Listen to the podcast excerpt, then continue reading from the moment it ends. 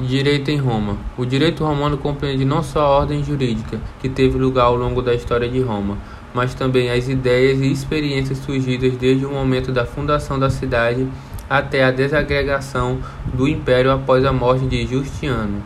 Direito romano é o nome que se dá ao conjunto de princípios, preceitos e leis utilizados na antiguidade pela sociedade de Roma e seus domínios.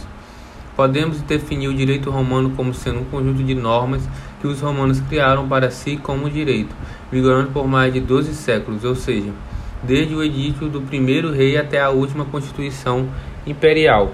A aplicação do direito romano vai desde a fundação da cidade de Roma, em 753 a.C., até a morte do imperador do Oriente Justiniano, em 565 da nossa era.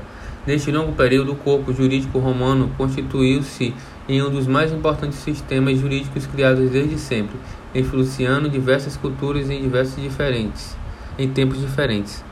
Uma das principais características da expansão do Império Romano por todo o Ocidente e parte do, do Oriente é que não se limitou a uma simples conquista territorial. Houve um processo de colonização que impôs seus usos e costumes a todos os habitantes do Império.